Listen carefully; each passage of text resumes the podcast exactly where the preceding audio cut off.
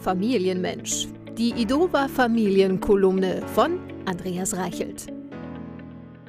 Manches Spielgerät ist optional.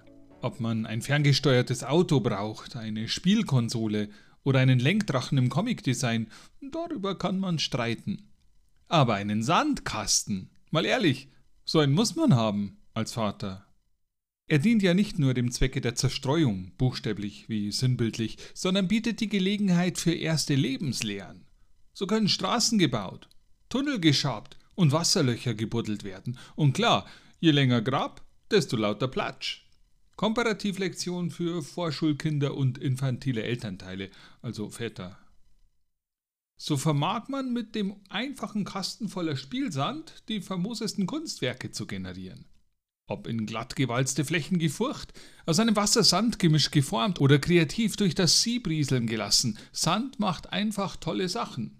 Man kann Kuchen backen, Burgen bauen und ganz wunderbar die Zehen drin vergraben. Auch die von Kindern, nicht nur die eigenen.